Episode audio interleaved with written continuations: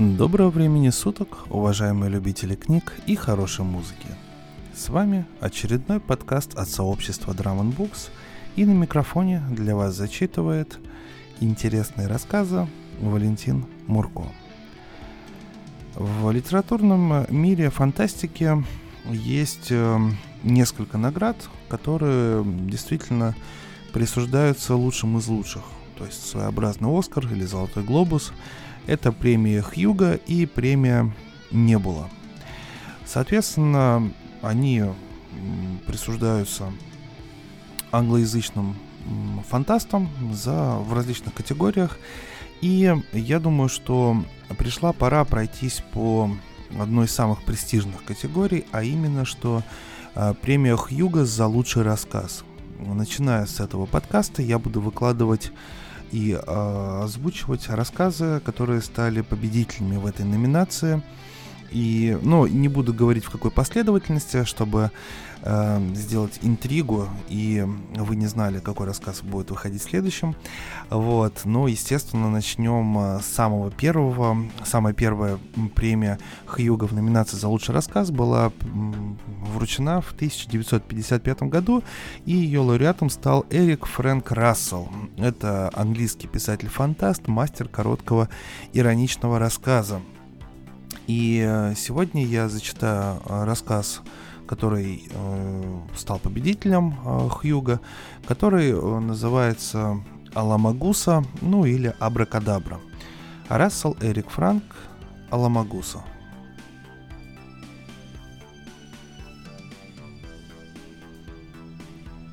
Уже давно на борту космического корабля «Бастлер» не было такой тишины. Корабль стоял в космопорту Сириуса с холодными дюзами – Корпус его был испещрен многочисленными шрамами. Не дать не взять измученный бегун после марафонского бега. Впрочем, для такого вида у Бастлера были все основания. Он только что вернулся из продолжительного полета, где далеко не все шло гладко. И вот теперь, в космопорту, гигантский корабль обрел заслуженный, хотя и временный покой. Тишина, наконец тишина.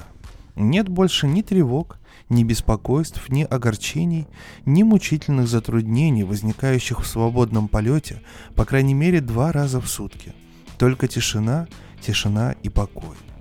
Капитан Макнаут сидел в кресле, положив ноги на письменный стол и с наслаждением расслабившись. Атомные двигатели были выключены, и впервые за многие месяцы смолк адский грохот машин. Почти вся команда Бастлера, около 400 человек, получивших увольнение, кутила на прополую в соседнем большом городе, залитом лучами яркого солнца. Вечером, как только первый помощник Грегори вернется на борт, капитан Макнаут сам отправится в благоухающие сумерки, чтобы приобщиться к сверкающей неоном цивилизации. Как приятно, наконец, ступить на твердую землю. Команда получает возможность развлечься, так сказать, выпустить лишний пар, что каждый делает по-своему. Позади заботы, волнения, обязанности и тревоги. Комфорт и безопасность – награда усталым космическим скитальцам. Старший радиоофицер Бурман вошел в каюту. Он был одним из 113 членов экипажа, вынужденных остаться на борту корабля, и по лицу его было видно, что ему известно, по крайней мере, 20 более приятных способов времяпрепровождения – только что прибыла радиограмма, сэр», — сказал он, протянув листок бумаги и остановился в ожидании ответа. Капитан Макнаут взял радиограмму, снял ноги со стола, выпрямился и, заняв приличествующее командиру положение, прочитал вслух. «Земля, главное управление Бастлеру ТЧК. Оставайтесь в Серепорту дальнейших указаний ТЧК. Контр-адмирал Вейн у ТЧК. Кэссиди прибывает 17-го ТЧК. Фелдман, отдел космических операций, Сири Сектор. Лицо капитана стало суровым. Он оторвал глаза от бумаги и громко застонал. «Что-нибудь случилось?» — спросил Бурман, чуя неладно. Макнаут указал на три книжечки, лежавшие стопкой на столе. «Средняя, страница 20 Бурман перелистал несколько страниц и нашел нужный параграф. Вейн У. Кэссиди, контр-адмирал — должность главный инспектор кораблей и складов. Бурман с трудом сглотнул слюну. Значит... Да, недовольно подтвердил Макнаут. Снова как в военном училище. Красить и драить, чистить и полировать. Он придал лицу непроницаемое выражение и заговорил до тошноты официальным голосом. «Капитан, у вас в наличии всего 799 аварийных пайков, а по списку числится 800. Запись в вахтенном журнале о недостающем пайке отсутствует. Где он? Что с ним случилось? Почему у одного из членов экипажа отсутствует официально зарегистрированная пара казенных подтяжек? Вы сообщили об их исчезновении?» «Почему он взялся именно за нас?» — спросил Бурман с выражением ужаса на лице. «Ведь никогда раньше он не обращал на нас внимания». «Именно поэтому», — ответил Макнаут, глядя на стену с видом мученика. «Пришла наша очередь получить взбучку». Отсутствующий взгляд капитана остановился наконец на календаре. «У нас еще три дня. За это время многое можно исправить. Ну-ка, «Вызови ко мне второго офицера Пайка». Опечаленный Бурман ушел. Вскоре в дверях появился Пайк. Несчастное выражение его лица подтверждало старую истину, что плохие новости летят на крыльях. Выпиши требования на 100 галлонов пластикраски, темно-серый, высшего качества. И второе. На 30 галлонов белой эмали для внутренних помещений. Немедленно отправь их на склад космопорта и позаботься о том, чтобы краска вместе с необходимым количеством кистей и пульверизаторов была здесь к шести вечера. Прихвати весь протирочный материал, который у них плохо лежит. Команде это не понравится, заметил Пайк, делая слабую попытку к сопротивлению. Ничего, стерпится, слюбится, заверил его Макнаут. Сверкающий, отдраенный до блеска корабль благотворно влияет на моральное состояние экипажа – Именно так записано в уставе космической службы. А теперь пошевеливайся и быстро отошли требования на краску. Потом принеси мне списки инвентарного имущества. Мы должны произвести инвентаризацию до прибытия Кэссиди. Когда он приедет, уже не удастся покрыть недосдачу или сбагрить предметы, которые окажутся в избытке. Есть, сэр. Пайк повернулся и вышел из каюты, волоча ноги, с таким же траурным выражением лица, как и у Бурмана. Откинувшись на спинку кресла, Макнаут бормотал что-то себе под нос. Им владело смутное чувство, что в последнюю минуту все усилия пойдут прахом. Недостаток табельного имущества – дело достаточно серьезное, если только исчезновение не было отмечено в предыдущем отчете. Избыток и того хуже. Если первое свидетельствует о небрежности или халатности при хранении, то второе может значить только преднамеренное хищение казенного имущества при попустительстве командира корабля. Взять, например, случай с Уильямсом, командиром тяжелого космического крейсера «Свифт». Слухом космос полнится. Макнаут узнал об этом, когда Бастлер пролетал мимо Бутса. При инвентаризации табельного имущества у Уильямса на борту крейсера «Свифт» нашли 11 катушек проводов для электрифицированных заграждений, тогда как по спискам полагалось только 10. В дело вмешался военный прокурор, и только тогда выяснилось, что этот лишний моток проволоки, которая, между прочим, пользовалась исключительным спросом на некоторых планетах, не был украден из складов космической службы и доставлен, на космическом жаргоне телепортирован, на корабль. Тем не менее, Уильямс получил нагоняй, что мало помогает продвижению по службе. Макнаут все еще размышлял, ворча себе под нос, когда вернулся Пайк с толстенной папкой в руках. «Собираетесь начать инвентаризацию немедленно, сэр?» «Нам другого ничего не остается», Вздохнул капитан, посылая последнее прости своему отдыху в городе и ярким праздничным огням.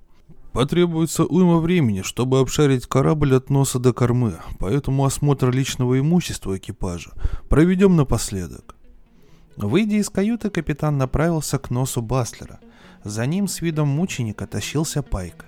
Когда они проходили мимо главного входного люка, их заметил корабельный пес Пизлейк. В два прыжка Пизлейк взлетел по трапу и замкнул шествие. Этот огромный пес, родители которого обладали неисчерпаемым энтузиазмом, но мало заботились о чистоте породы, был полноправным членом экипажа и гордо носил ошейник с надписью «Пизлейк имущество Косм Кор Бастлер». Основной обязанностью пса, с которой он превосходно справлялся, было не подпускать к трапу корабля местных грызунов и в редких случаях обнаруживать опасность, незамеченную человеком. Все трое шествовали по коридору. Макнаут и Пайк с мрачной решимостью людей, которые жертвуют собой во имя долга, а тяжело дышащий Пизлейк был преисполнен готовности начать любую игру, какую бы ему ни предложили. Войдя в носовое помещение – Макнаут тяжело опустился в кресло пилота и взял папку из рук Пайка. «Ты знаешь всю эту кухню лучше меня. Мое место в штурманской рубке. Поэтому я буду читать, а ты проверять наличие». Капитан открыл папку и начал с первого листа. К1. Компас направленного действия. Тип Д1. «Есть!» — сказал Пайк. К2. Индикатор направления и расстояния. Электронный. Тип GG1. Есть. К3. Гравиметрические измерители левого и правого бортов. Модель Кэссиня. Одна пара. Есть. Пизлайк положил голову на колени Макнаута, посмотрел ему в лицо понимающими глазами и негромко завыл. Он начал соображать, чем занимаются эти двое. Нудная перекличка была чертовски скучной игрой. Макнаут успокаивающим жестом положил руку на голову Пизлайка – и стал играть пёсьими ушами, протяжно выкликивая предмет за предметом. К-187. Подушки из пены резины, две, на креслах пилота и второго пилота. Есть! К тому времени, когда первый офицер Грегори поднялся на борт корабля, они уже добрались до крохотковой рубки внутренней радиосвязи и копались там в полумраке. Пизлайк, полный невыразимого отвращения, давно покинул их. М-24. Запасные громкоговорители, трехдюймовые, тип Т-2, комплект из шести штук. Один. Есть! Выпучив от удивления глаза, Грегори заглянул в рубку и спросил. Что здесь происходит? И скоро нам предстоит генеральная инспекция, ответил Макнаут, поглядывая на часы. Пойди-ка проверь, привезли краску или нет. И если нет, то почему. А потом приходи сюда и помоги мне с проверкой. Пайку надо заниматься другими делами. Значит, увольнение в город отменяется? Конечно, до тех пор, пока не уберется этот начальник веников и заведующий кухнями. Капитан повернулся к Пайку. Когда будешь в городе, постарайся разыскать и отправить на корабль как можно больше ребят. Никакие причины или объяснения во внимание не принимаются. И чтобы без всяких там алиби или задержек. Это приказ. Лицо Пайка приняло еще более несчастное выражение. Грегори сердито посмотрел на него, вышел, через минуту вернулся и доложил. «А красочные материалы прибудут через 20 минут!» С грустью на лице он посмотрел вслед уходящему Пайку. М47, телефонный кабель, витой, экранизированный, три катушки. «Есть!» — сказал Грегори, проклиная себя — и угораздило же его вернуться на корабль именно сейчас. Работа продолжалась до позднего вечера и возобновилась с восходом солнца. К этому времени уже три четверти команды трудилась в поте лица, как внутри, так и снаружи корабля, с видом людей, приговоренных к каторге за преступления, задуманные, но еще не совершенные. По узким коридорам и переходам пришлось передвигаться по крабье на четвереньках – лишнее доказательство того, что представители высших форм земной жизни испытывают панический страх перед свежей краской. Капитан во всеуслышание объявил, что первый, кто посадит пятно на свежую краску, поплатится за это десятью годами жизни. На исходе второго дня зловещие предчувствия капитана начали сбываться. Они уже заканчивали девятую страницу очередного инвентарного списка кухонного имущества, а шеф-повар Жан Бланшар подтверждал присутствие и действительное наличие перечисляемых предметов, когда они, пройдя две трети пути, образно говоря, натолкнулись на рифы и стремительно пошли ко дну. Макнаут пробормотал скучным голосом. В-1097. Кувшин для питьевой воды эмалированный, один. «Здесь», — ответил Бланшар, постучав по кувшину пальцем. «В-1098. Капис. Один. Что? Спросил Бланшар, изумленно выпучив глаза. В. 1098. Капис. Один. Ну что ты смотришь, будто тебя громом ударило? Это корабельный камбус, не правда ли? Ты шеф-повар? Верно. Кому же еще знать, что находится в камбузе? Но где этот капис? Первый раз о нем слышу. Решительно заявил повар. Быть того не может. Он внесен вот в этот список табельного имущества камбуза. Напечатано четко и ясно. Капис. Один.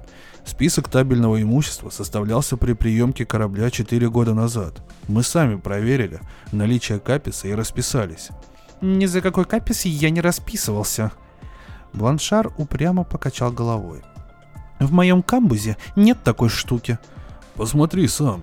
С этими словами Макнаут сунул ему под нос инвентарный список. Бланшар взглянул и презрительно фыркнул. «У меня здесь есть электрическая печь. Одна. Кипятильники, покрытые кожухами, с мерным устройством. Один комплект. Есть сковорода. Шесть штук. А вот каписа нет. Я никогда даже не слышал о нем. Представления не имею, что это такое». Он выразительно развел руками. «Нет у меня каписа». «Но ведь должен же он где-то быть», — втолковывал ему Макнаут. Если Кэссиди обнаружит, что Капис пропал, поднимется черт знает какой тарарам. А вы его сами поищите. Язвительно посоветовал Бланшар. Послушай, Жан, у тебя диплом кулинарной школы Международной ассоциации отелей. У тебя свидетельство колледжа поваров Кордон Бле. Наконец, ты награжден почетным дипломом с тремя похвальными отзывами Центра питания космического флота. Напомнил ему Макнаут. И как же ты не знаешь, где у тебя капис? Черт возьми! Завопил Бланшар, всплеснув руками. Сотый раз повторяю, что нет у меня никакого каписа, и никогда не было. Сам Эскуафье не смог бы его найти, так как в моем камбузе никакого каписа нет. Что я, волшебник, что ли? Этот капис — часть кухонного имущества. Стоял на своем Макнаут. И он должен быть где-то, потому что он упоминается на девятой странице инвентарного списка кампуса. А это означает, что ему надлежит находиться здесь, и что лицом, ответственным за его хранение, является шеф-повар. «Черта с два! Усилитель внутренней связи, он что, тоже мой?» Огрызнулся Бланшар, указывая на металлический ящик в углу под потолком. Макнаут немного подумал и ответил примирительно. Нет, это имущество Бурмана. Его хозяйство расползлось по всему кораблю. Ну вот и спросите его, куда он дел свой проклятый капис? Заявил Бланшар с нескрываемым триумфом. Я так и сделаю. Если капис не твой, он должен принадлежать Бурману. Давай только сначала разделаемся с кухней. Если Кэссиди не заметит в хранении системы и тщательности, он разжалует меня в рядовые. Капитан опять уткнулся в список. В-1099. Ошейник собачий с надписью «Кожаный с бронзовыми бляхами, один». Можешь не искать его, Жан, я только что видел его на собаке. Макнаут поставил аккуратную птичку около ошейника и продолжал. В-1100. Корзина для собаки, плетеная, из прутьев, одна. Вот она, сказал повар, пинком отшвыривая ее в угол. В-1101. Подушка из пены резины, комплект с корзиной одна. Половина подушки, Поправил его Бланшар. За четыре года Пизлик изживал вторую половину. Может быть, Кэссиди позволит нам выписать со склада новую. Ну ладно, это не имеет значения. Пока на лицо хотя бы половина. Все в порядке. Макнаут встал и закрыл папку. Итак, с кухней покончено. Пойду поговорю с Бурманом насчет исчезнувшего табельного имущества. Бурман выключил приемник УВЧ, снял наушники и вопросительно посмотрел на капитана. При осмотре камбуза выявилась недостача одного каписа, объяснил Макнаут. Как ты думаешь, где он может быть? Откуда мне знать? Камбус — царство Бланшара. Не совсем так. Твои кабели проходят через камбус. Там у тебя два конечных приемника, автоматический переключатель и усилитель внутренней связи. Так где же находится капис? В первый раз о нем слышу. Озадаченно проговорил Бурман. Перестань болтать глупости, Заорал Макнаут, теряя всяческое терпение. «Хватит с меня бредни Бланшара. Четыре года назад у нас был Капис, это точно. Загляни в инвентарные списки. Это корабельная копия списка, все имущество проверено, и под этим стоит моя подпись. Значит, расписались и за Капис. Поэтому он должен где-то быть. И его надо найти до приезда Кэссиди». «Очень жаль, сэр», — выразил свое сочувствие Бурман. «Но я ничем не могу вам помочь». «Подумай еще. В носу расположен указатель направления и расстояния. Как вы его называете? Напрас, ответил Бурман, не понимая, куда клонит хитрый капитан. А как ты называешь вот эту штуку? Продолжал Макнаут, указывая на пульсовый передатчик. Пуль-пуль. Ребячьи словечки, а? Напрас и пуль-пуль. А теперь напряги свои извилины и вспомни, как назывался Капис четыре года назад. Насколько мне известно, ответил Бурман, подумав, у нас никогда не было ничего похожего на Капис. Тогда почему мы за него расписались? Я не расписывался, это вы везде расписывались. Да, в то время как все вы проверяли наличие. Четыре года назад, очевидно, в камбузе я произнес «Капис, один». И кто-то из вас, ты или Бланшара, ответил «Есть». И я поверил вам на слово. Ведь мне приходится верить начальникам служб. Я специалист по штурманскому делу, знаком со всеми навигационными приборами, а других не знаю. Значит, мне пришлось положиться на слова кого-то, кто знал или должен был знать, что такое капис. Внезапно Бурмана осенила превосходная мысль. Послушайте, когда производилось переоборудование корабля, множество самых разнообразных приборов и устройств было рассовано по коридорам, около главного входного люка и в кухне. Помните, сколько оборудования мы рассортировали, чтобы установить его в надлежащих местах? Этот самый капис может оказаться теперь где угодно, совсем не обязательно у меня или Бланшара. Я поговорю с другими офицерами. Согласился Макнаут. Он может быть у Грегори, Уорта, Сандерсона или еще у кого-нибудь. Как бы то ни было, Акапис должен быть найден. Или, если он отслужил положенный срок и пришел в негодность, об этом должен быть составлен соответствующий акт. Капитан вышел. Бурман состроил вслед ему гримасу, надел на голову наушники и стал опять копаться в радиоприемнике. Примерно через час Макнаут вернулся с хмурым лицом. «Несомненно, на борту корабля нет такого прибора», — заявил он с заметным раздражением. «Никто о нем не слышал, мало того, никто не может даже предположить, что это такое». «А вы вычеркните его из инвентарных списков и доложите о его исчезновении», — предложил Бурман. Это когда мы находимся в космопорту. Ты знаешь не хуже меня, что обо всех случаях утраты или повреждения казенного имущества докладывают на базу тотчас после происшествия. Если я скажу Кэссиди, что Капис был утрачен, когда корабль находился в полете, он сейчас же захочет узнать, где, когда и при каких обстоятельствах это произошло, и почему о случившемся не информировали базу. Представь себе, какой будет скандал, если вдруг выяснится, что эта штука стоит полмиллиона. Нет, и я не могу так просто избавиться от этого каписа. Ну что же тогда делать? Простодушно спросил Бурман, шагнув прямо в ловушку, поставленную изобретательным капитаном. Нам остается только одно. Объявил Макнаут. Ты должен изготовить капис. Кто? Я? Испуганно спросил Бурман. Ты и никто другой. Тем более, что я почти уверен, что капис это твое имущество. Почему вы так думаете? Потому что это типично детское словечко из числа тех, о которых ты мне уже говорил. Готов поспорить на месячный оклад, что капис это какая-нибудь высоконаучная аламагуса. Может быть, он имеет отношение к туману. Скажем, прибор слепой посадки. Прибор слепой посадки называется щупок, проинформировал капитана радиоофицер. Вот видишь, Воскликнул Макнаут, как будто слова Бурмана подтвердили его теорию.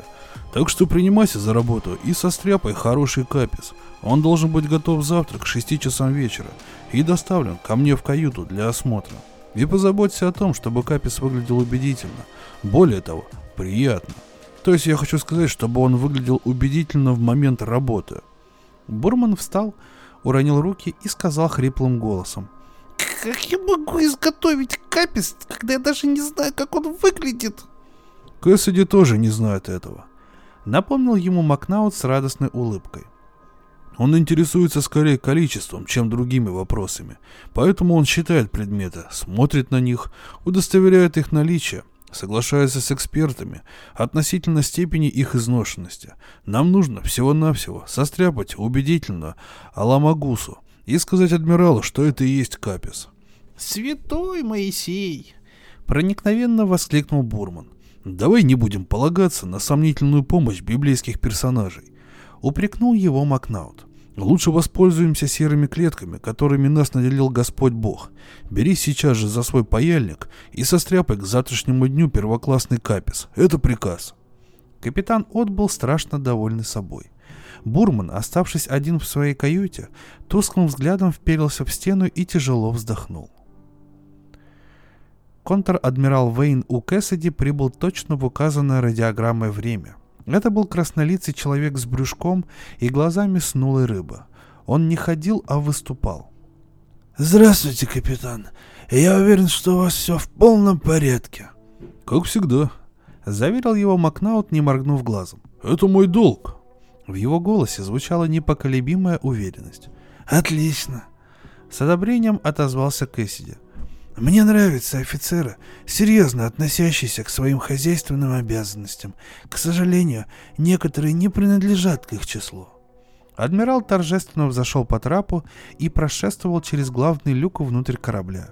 Его рыбьи глаза сейчас же обратили внимание на свежеокрашенную поверхность. «С чего вы предпочитаете начать осмотр, капитан? С носа или с кормы?»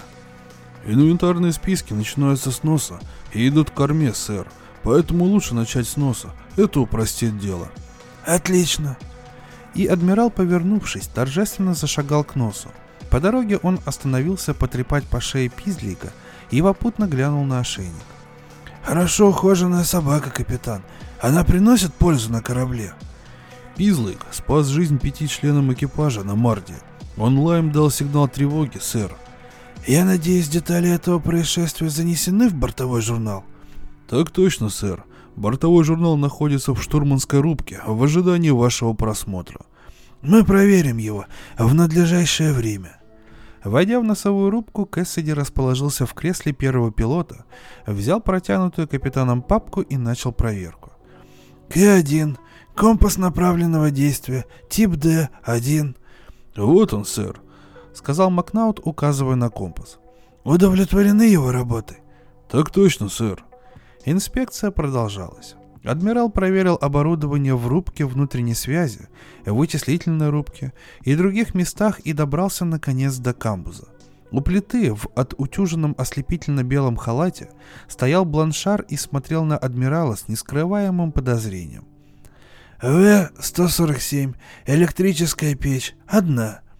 «Вот она», — сказал повар, презрительно ткнув пальцем в плиту. «Довольны ее работой?» — спросил Кэссиди, глядя на повара рыбьими глазами. «Слишком мала», — объявил Бланшар. Он развел руками, как бы охватывая весь камбус. «Все слишком маленькое, мало места, негде повернуться. Это камбус больше похож скорее на чердак в собачьей конуре». «Это военный корабль, а не пассажирский лейнер», — огрызнулся Кэссиди. Нахмурившись, он заглянул в инвентарный список. В-148.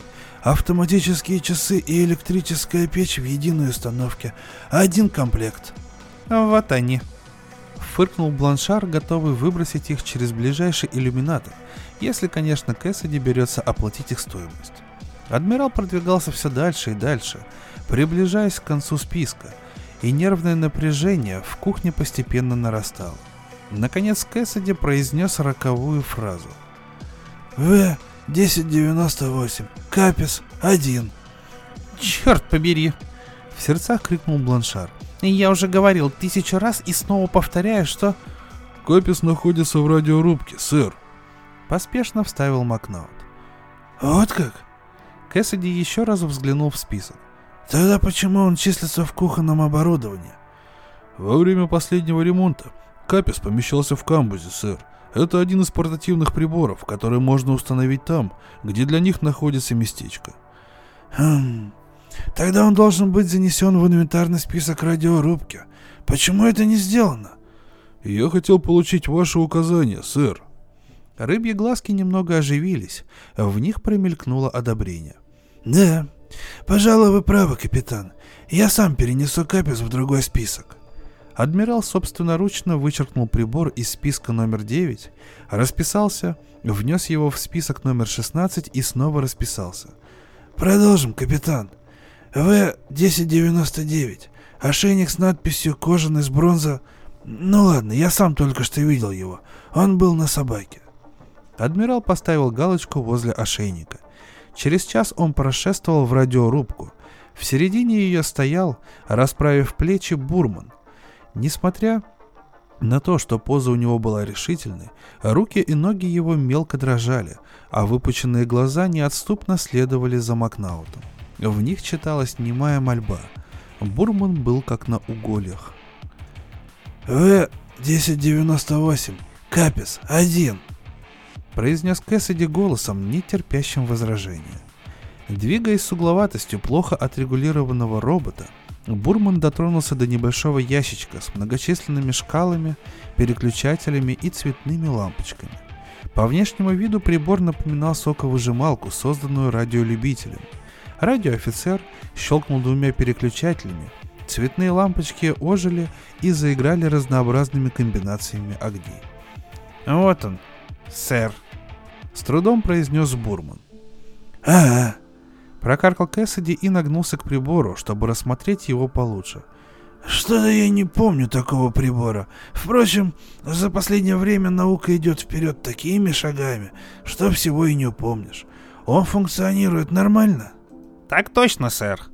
Это один из наиболее нужных приборов на корабле. Прибавил Макнаут для пущей убедительности. «Каково же его назначение?» — спросил адмирал, давая возможность радиоофицеру метнуть перед ним бисер мудрости. Бурман побледнел. Макнаут поспешил к нему на помощь. Видите ли, адмирал, подробное объяснение потребует слишком много времени, так как прибор исключительно сложен. Но вкратце, Капис позволяет установить надлежащий баланс между противоположными гравитационными полями – Различные сочетания цветных огней указывают на степень и интенсивность разбалансировки гравитационных полей в любой заданный момент. Очень тонкий прибор, основанный на константе Финагля, добавил Бурман, внезапно исполнившись отчаянной смелости. «Понимаю», — кивнул Кэссиди, не поняв ни единого слова. Он устроился поудобнее в кресле, поставил галочку около Каписа и продолжил инвентаризацию. С-44. Коммутатор автоматический. На 40 метров внутренней связи. Один. Вот он, сэр. Адмирал взглянул на коммутатор и опять углубился в список. Офицеры воспользовались этим мгновением, чтобы вытереть пот с лица. Итак, победа одержана. Все в порядке. Контр-адмирал отбыл с КК Бастлер, довольный, наговорив в адрес капитана кучу комплиментов – не прошло и часа, как вся команда уже снова была в городе, наверстывая потерянное время. Макнаут наслаждался веселыми городскими огнями по очереди с Грегори. В течение следующих пяти дней мир и покой царили на корабле. На шестой день Бурман принес радиограмму в каюту командира, положил ее на стол и остановился, ожидая реакции Макнаута. Лицо радиоофицера было довольным, как у человека, чью добродетель вознаградили по заслугам. Штаб-квартира космического флота на Земле, Бастлеру, ТЧК. Возвращайтесь немедленно для капитального ремонта переоборудования ТЧК. Будет установлен новейший двигатель ТЧК. Фелдман Управление космических операций Сири Сектор. «Назад на Землю», — прокомментировал Макнаут со счастливым лицом.